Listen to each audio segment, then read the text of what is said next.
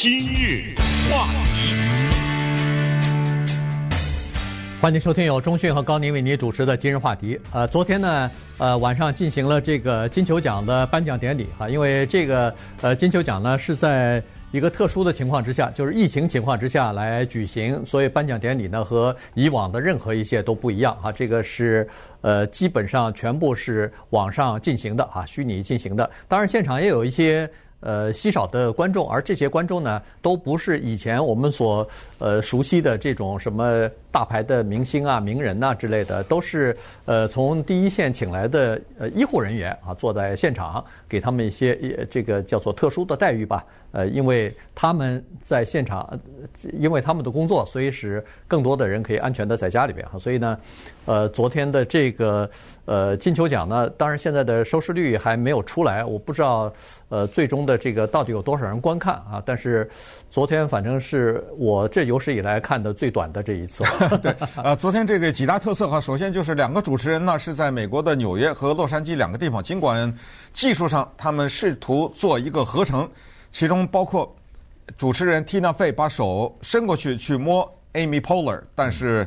呃，这一个举动显然没有成功。呃，我觉得从技术上做这个处理，一方面没有必要，原因是大家都知道，你们两人一个人在纽约，一个在洛杉矶，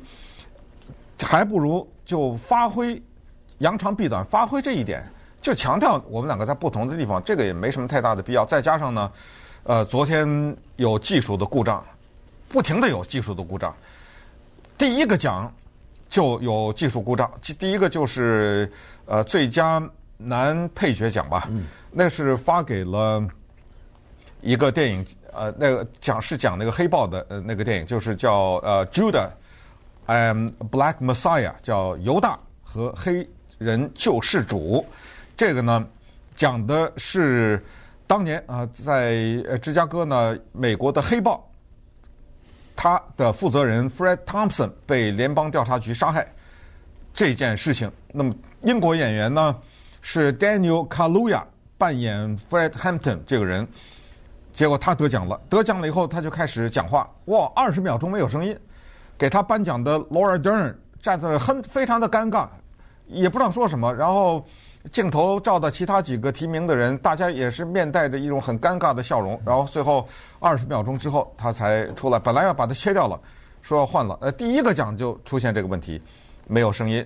然后接下来后来也有什么断断续续的呀，信号不好啊什么这种问题。呃，这是一个。还有就是说，呃，我们在展开啊今天的主题之前，还要强调一个东西，就是今年的金曲奖呢特别的不一样。除了疫情以外啊，它是一个道歉之旅。这个之前我们也知道，首先是由美国的媒体《洛杉矶时报》发难，《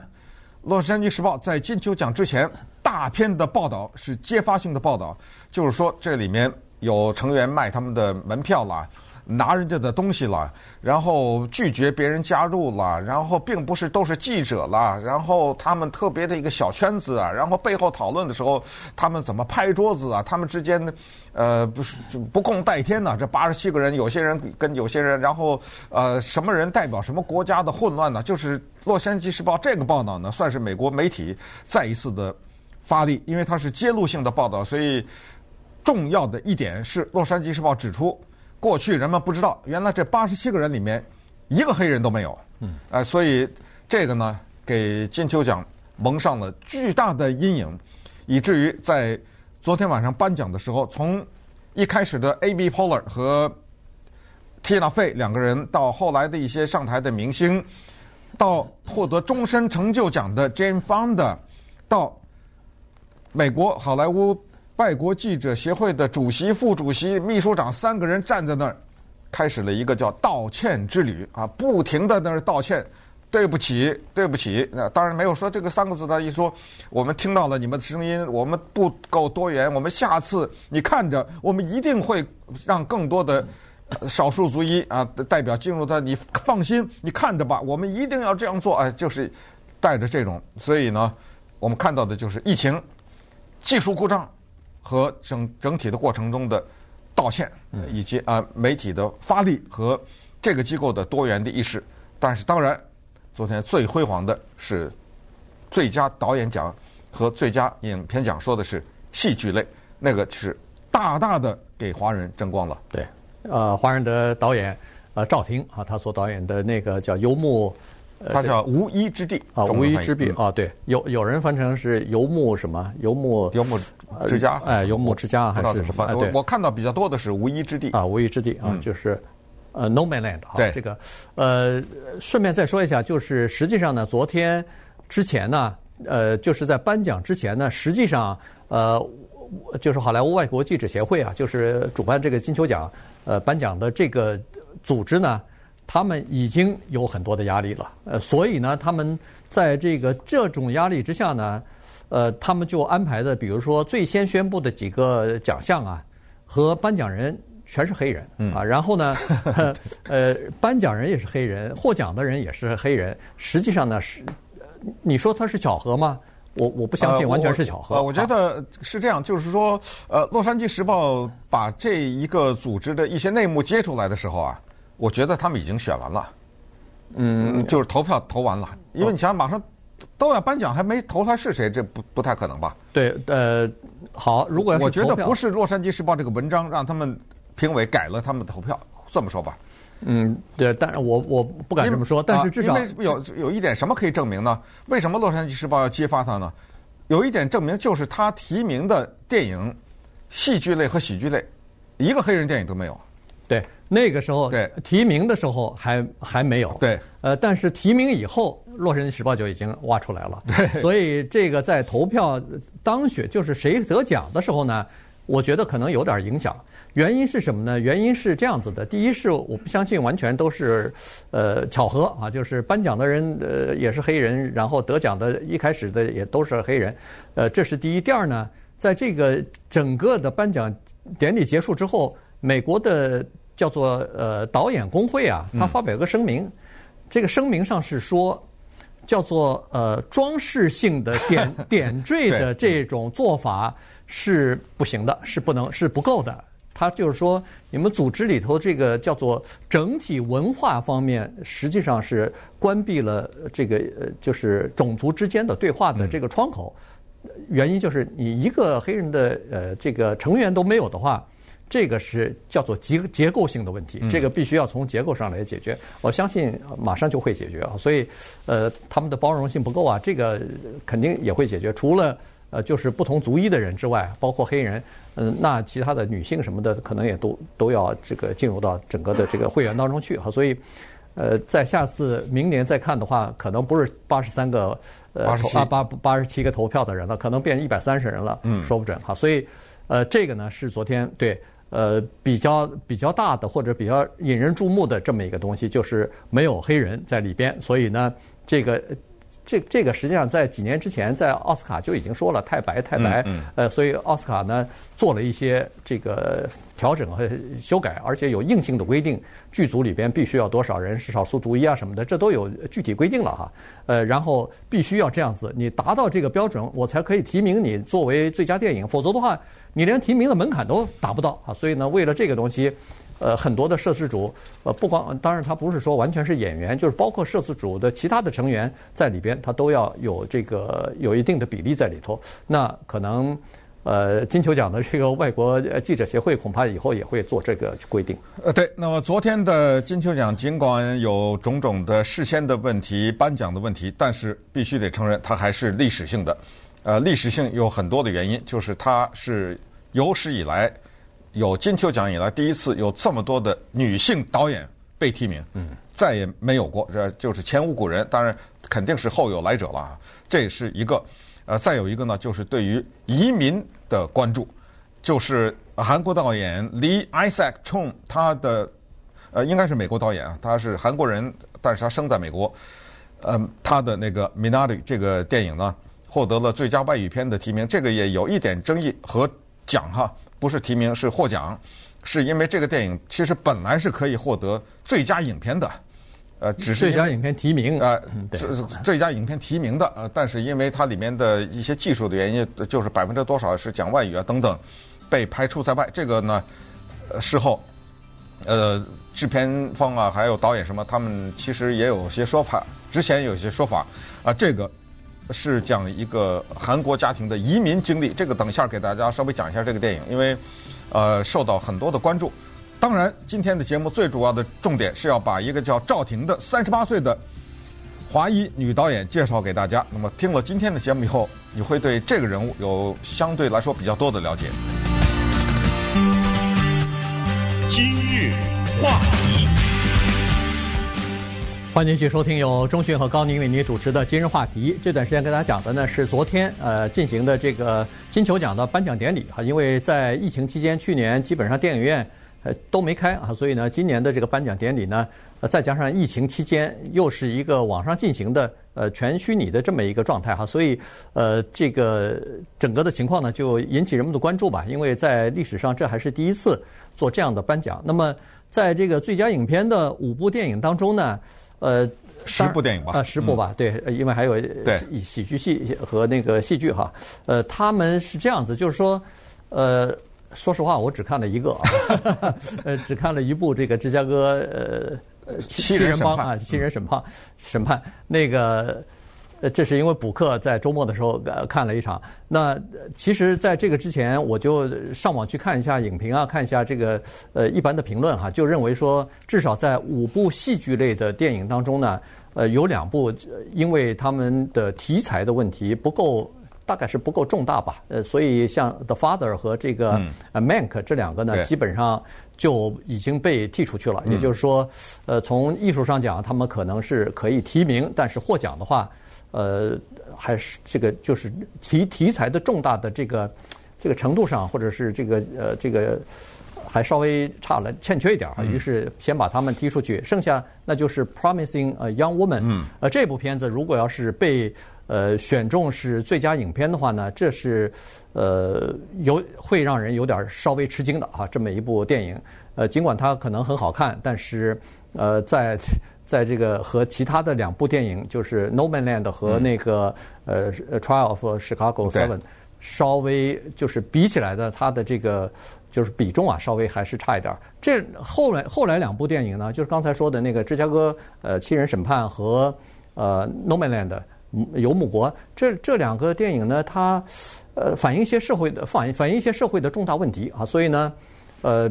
尤其是那个芝加哥那个审判，我看了以后，哎呀，突然发现很棒。哎，第一是很棒，第二是尽管它是发生在一九六八年的事儿，但是它和今今天又有很多相似的地方。肯定的，对，呃，现在一月六号冲击国会，那时候，呃，那些反战组织是到芝加哥去干嘛呢？要在那个民主党的全国代表大会的门前要举行示威游行啊，所以和现在的这个实情的事情呢。呃，特别的相关性特别强，但是他们是反战啊，不是反民主党。对，那个是反战。嗯，呃，所以呢，原来我我在认为，因为我其他电影都没看，所以我在看了这部芝加哥的这个七人审判之后呢，我以为这部电影获奖的呼声会比较大啊，可能性会会很高。但是昨天还是由那个赵婷所导演的那个无依之地，哎，无依之地呢。他获得了这个最佳影片，《无依之地》那个“依”是依靠的“依”啊，对，因为就是你知道这个 Nomadland 它是一种 Nomad 就是游牧民族嘛，对，所以呢就是无依的，就是他没有居无定所的呃这种人，就是呃古代的时候咱们说游牧民族，像什么呃蒙古的这些 游牧民族，就是逐水就是而居嘛，就是呃赶着牛羊啊什么的，一步一个地方一个地方的游牧。那现在的情况呢？在美国居然有这样的一群老年人，一般都是年纪比较大或者是快退休的这些人，呃，他们的生活状况。嗯，呃，很快回顾一下呢，就是他的那个音乐喜剧类呢，给了 Borat 啊，这个就不再多讲了啊。呃，Borat 呢，他是之前一个电影的续集，呃，就是呃，Sacha Cohen 这个英国有演员犹太籍的演员呢，他扮演成一个哥萨克斯坦的记者。然后跑到美国采访，所以他是一个半纪录片、半搞笑，呃，这么一个。然后其中恶搞了两个人，一个是美国的前副总统 Pence，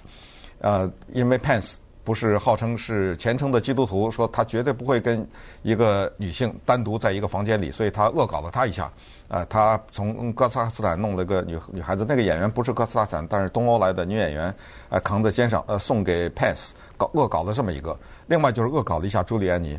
呃，恶搞朱利安妮那一幕呢，非常的成功啊，因为是偷拍的，他用这个东欧来的记者，年轻漂亮的女孩子来访问朱利安尼，朱利安妮上当了，嗯，啊，真的来了，进到一个酒店里，然后呢，这个时候这个女孩子说，我们可不可以进到旁边的房间里？那当然，当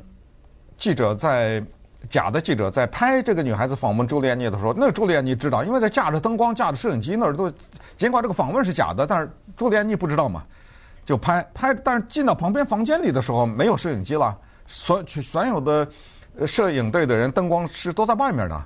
但是他不知道的是，朱丽安妮不知道的是呢，Borat 这个演员他藏在一个角落里面，他们看不到他，他藏在后面。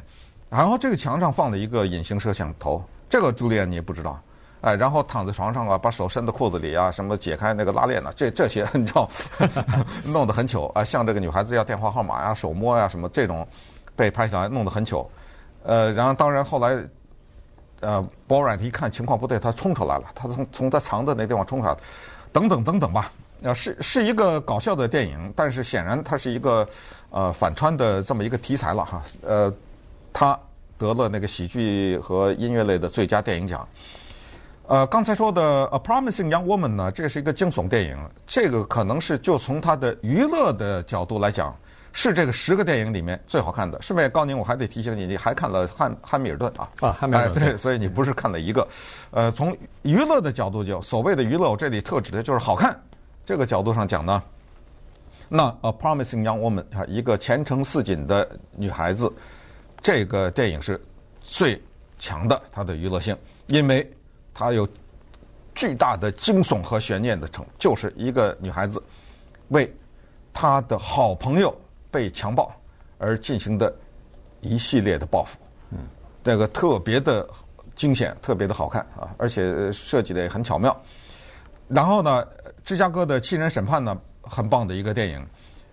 这个娱乐性相对来说也比较强，因为它有大量的法庭戏。对啊，那个法庭戏从法官到辩护律师到。其中那个黑豹党的领袖是伊洛那那个，嗯，对，Fred Hampton 呐，嗯，你不是看他坐在那儿，嘴上还蒙了布什么之类的，对，对，哎，他就是刚才我说的那个 Judas and Black Messiah，刚才说就是得奖的，就是说等于这个历史人物出现了两次，嗯，呃，他呃在另一个电影里也是出现，就是后来在芝加哥新人审判也看到他后来被暗杀了，呃，被联邦调查局给暗杀了，啊，然后最后就是无依之地，无依之地呢。是我们今天今日话题的重点，他的导演克洛伊赵赵婷呢，也是我们要重点要介绍的。那么最后呢，是由 Michael Douglas 夫妻二人上台宣布最佳影片戏剧类的得奖。然后他是夫妻二人一起说的 “Nomadland”，呃，两个人一起喊叫。然后通过视频，因为都是用 Zoom 嘛，呃，通过视频我们看到的是我的老乡啊，北京人赵婷，呃，他在呃非常的。开开心，这个人呢，你看他的那个样子，就是一个我们叫做北方丫头，呃，那种感觉，大大咧咧的感觉。然后呢，他就发表了一个感言，我们呃很快的稍微来听一下啊。Thank you, uh, Hollywood Foreign Press, and thank you, my fellow nominees. Thank you for making beautiful, beautiful movies. Um, this award belongs to the whole Nomadland team. Um, the entire cast and crew, all the producers, everyone at Searchlight, you all know who you are. Thank you, thank you so much. 呃，这一段他是感谢他的家人，感谢制片人。他说，只有他的家人的帮助下呢，他可以能够保持精神正常的生活啊。但是接下来呢，他引用了一个人的话。Who, uh, who shared their stories with us, and and I asked one of them, Bob Wells, to help me out here. Um, and this is what he said about compassion. Compassion is a breakdown of all the barriers between us a heart-to-heart bonding. Your pain is my pain. It's mingled and shared between us. Now, this is why I fell in love with making movies and telling stories, because it gave us a chance to laugh and cry together. And it gave us a chance to learn from each other and to have more compassion for each other. So thank you, everyone who made it possible for me to do what I love. Thank you very much。对，呃，他在这里面呢提到了一个叫做呃 Bob Wells 的人。那稍等会儿呢，给大家介绍一下这个 Bob Wells 是谁，以及如果你这个对这个电影很好奇的话呢，呃，有一些嗯，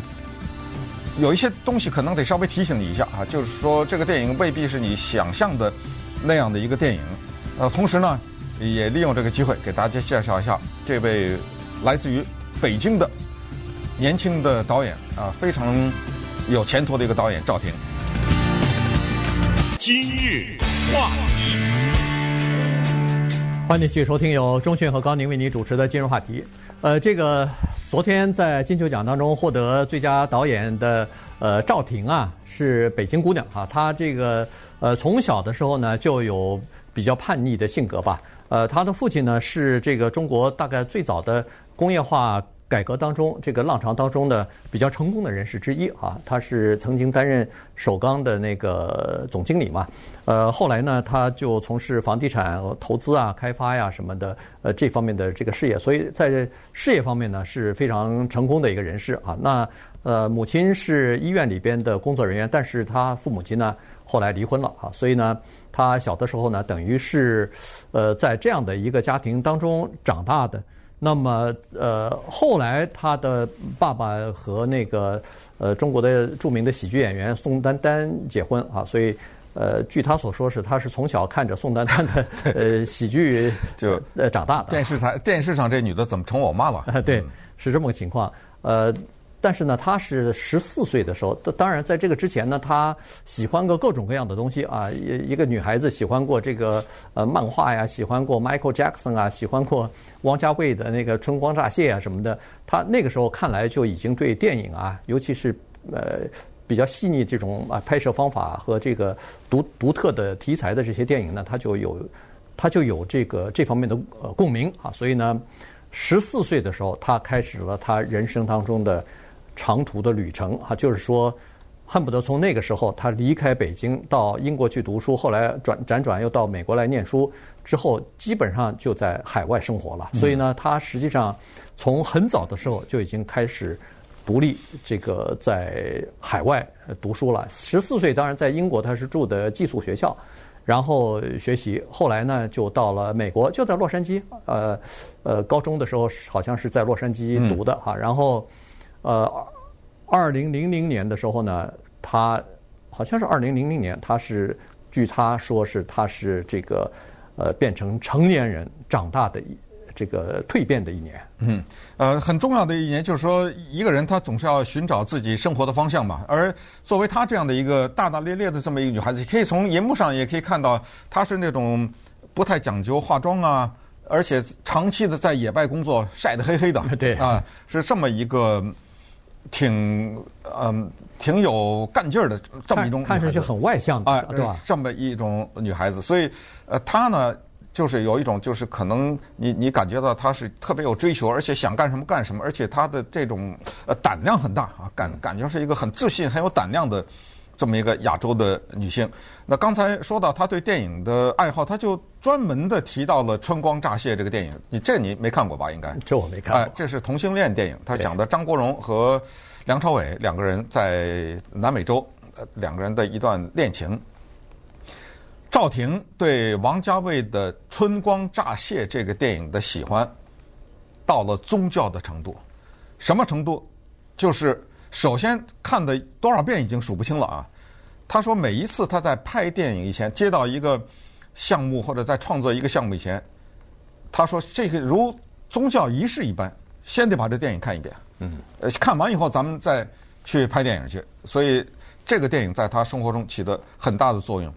后来呢，他辗转来到美国以后，去著名的电影学院——纽约电影学院 （NYU）。呃，这个是。大导演的摇篮，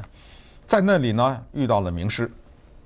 黑人导演 Spike Lee。嗯，Spike Lee 那当然是获奖无数啊，而且呢，呃，这一次的二零二一年的金球奖当中，人们说对他的最大的不公平就是他的那个著名的电影《Da 5 Blood》这个电影没有得到任何的提名，所以这也是指责金球奖当中没有黑人，是因为这么优秀的一个电影。讲越南战争之后的这个这么一个几个老兵回去的这么一个故事，居然没有得到任何的提名。他遇到 Spike Lee 呢，他说这个人为什么特别好一个老师，就是他从来不会隐晦自己对你的批评，他不会说你电影不怎么样，他你这作业做的不不怎么样，还在那夸奖你。嗯他往往是一针见血。你知道，人遇到这样的老师进步最快。呃，因为他站得比你高嘛，呃，他一语道破你的问题的话，你叭叭叭的，如果你弄写了个什么东西，说什么都说好好好，那你就不会有很大的进步啊。所以在纽约电影学院期间呢，他的生活有两大改变，一个是遇到名师，然后他呢开始认真的对电影进行思考和探索；另外就是遇到了他后来对他贡献巨大的那个英国年轻人 Richards。啊、就是后来变成她男朋友，两个人现在生活在一起。她的前三部电影，包括《无依之地》，都是这个英国的男青年做摄影师。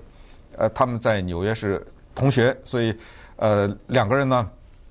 呃志同道合，都喜欢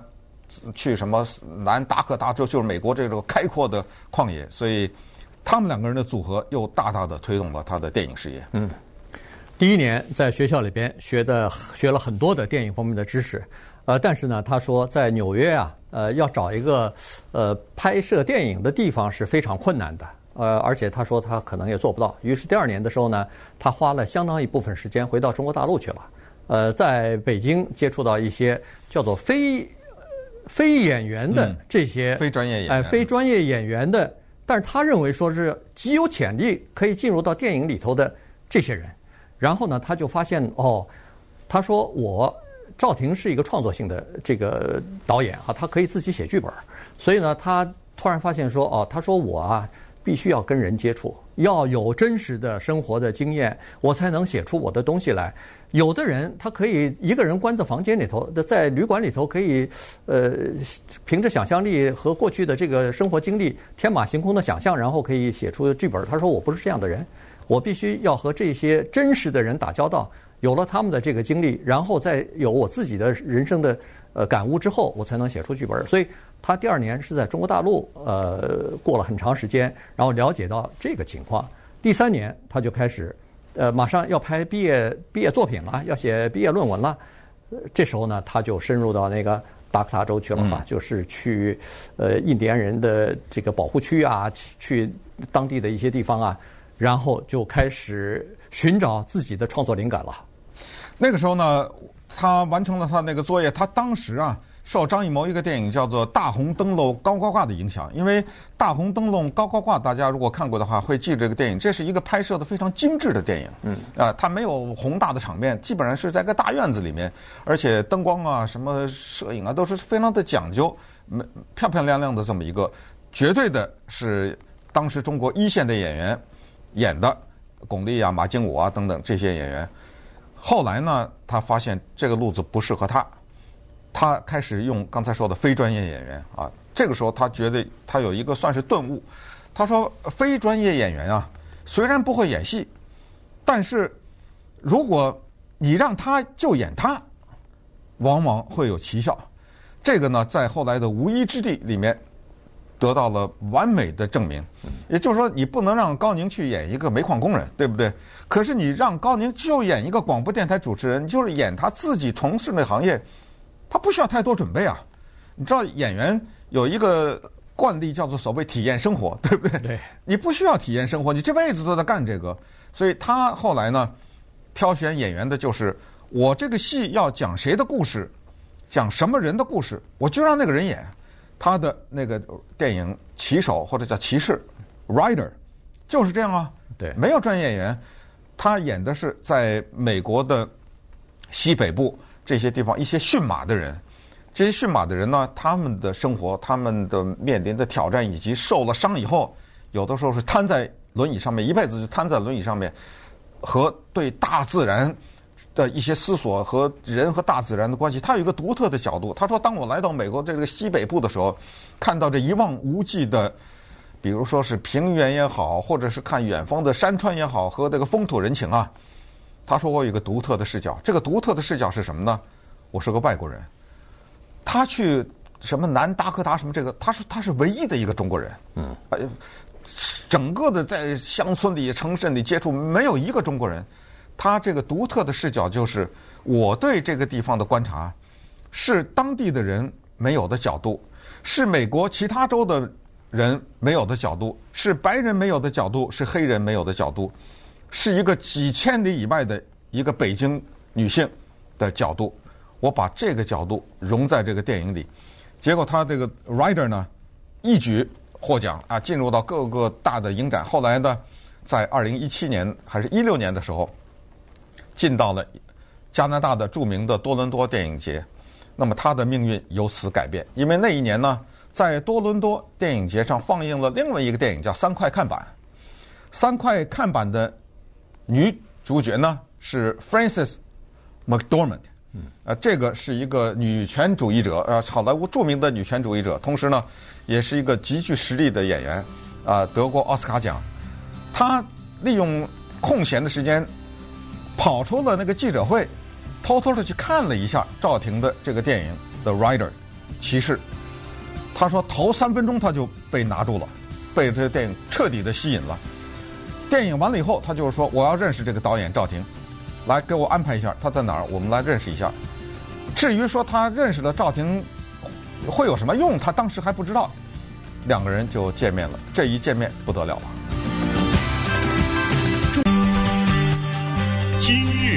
话题。欢迎继续收听由中讯和高宁为你主持的今日话题。呃，著名的这个华人导演，呃，叫做呃赵婷。赵婷呢，他呃刚才说了，他的这个呃骑士哈，《The Rider》这个呃电影呢，在呃多伦多的电影节当中呢，就引起人们的呃关注了哈。因为呃，从有一些呃制片人或者是演员的角度，或者说是这个导演的角度来看呢，他们更看得出。这个人的才华在哪儿？这个人拍摄的手法是什么地方？你比如说，南韩的那个导演冯俊浩，他就是特别推崇这部电影啊。他认为说，他那个时候看了赵婷的《寄生虫》的啊，《寄生虫》的导演，去年也是奥斯卡最最佳最佳影片对呃的那个导演，韩国的一个导演，他当时看了这个《The Rider》这部电影之后，他就已经把赵婷归类到那个未来二十年将会改改变。美国电影的，或者说是整个世界电影的这么一个新兴导演，嗯，归归类到这一类了，这个评价非常高。前总统奥巴马看了这个电影之后，把这个电影列为他最喜欢的电影的那个年年度清单当中，是啊，列列入这个。所以，呃，还有这个影评人是好评如潮啊，对这个电影呃都觉得很好。那刚才说的那个 Francis 呃 McDormand 啊 McDormand。就是三块看板的那个对呃女主角啊，她呢看了这个电影之后，觉得哇，这个电影简直是让她怦然心动，心动啊！然后她必须要见到这个赵婷，呃，两人想要聊聊，看看以后能不能够有这个应该说是合作的机会吧。对，那么在那一次会面的时候呢，呃，Francis McDormand 就意识到他下一个电影有了导演了。他那个时候呢很有先见之明，他把美国的一个女记者 Jessica Bruder 的一本书的版权买下来了，就是电影拍摄版权。那个书的名字就叫《Nomadland》，就叫无依之地，就是游牧之乡啊。我们的直译是这样的。那个书呢不是一个小说，它是记录着美国有这么一群人，就是他们呢由于生活所迫，到最后就只剩下退休金了。身边也没有什么太多的亲人了，他们选择了一种游牧生活，就是他们一辈子呢就想在一辆车里面度过了，在余生的这个当中呢再这样度过。于是他们就开到什么亚利桑那呀，开到犹他呀等等，就是美国有这么一些沙漠的地带啊，给这些人开辟了一个居住区。你开到那儿去以后，你可以在那儿安营扎寨，然后这个里面呢就成了。一个一个族群，我们试想一下，如果你是一个这样的一个人，你拿着微薄的退休金，你的全部的家当就在一辆车上了，你甚至失去了老公。作为一个女性啊，因为这个电影里反映的那个 Frances McDormand 演的那个人物 Fern，对不对？就是一个女性，老公也没有了，工作也没有了，房子也没有了，你生活在这群人里，你是不是觉得你身边的这群人就是你的亲人呐？你们是不是相依为命啊？哎，所以这些人在一起啊，他们的关系就有一个特别凝固起来的这么一种强大的力量，把他们凝，因为他们是一个共同的志向，同时也互相依靠，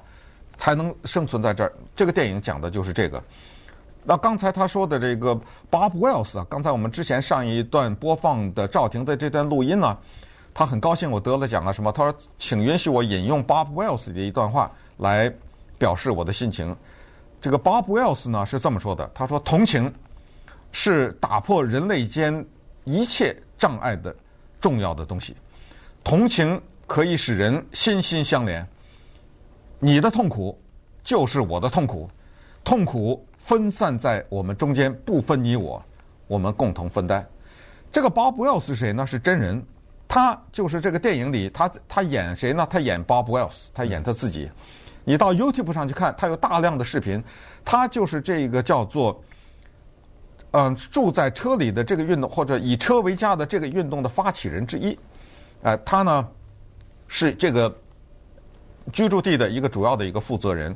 他有很大的魅力和嗯。呼唤力，所以很多人凝聚在他的身边。这个电影呢叫做 docudrama，就是记录故事片。里面的人呢都是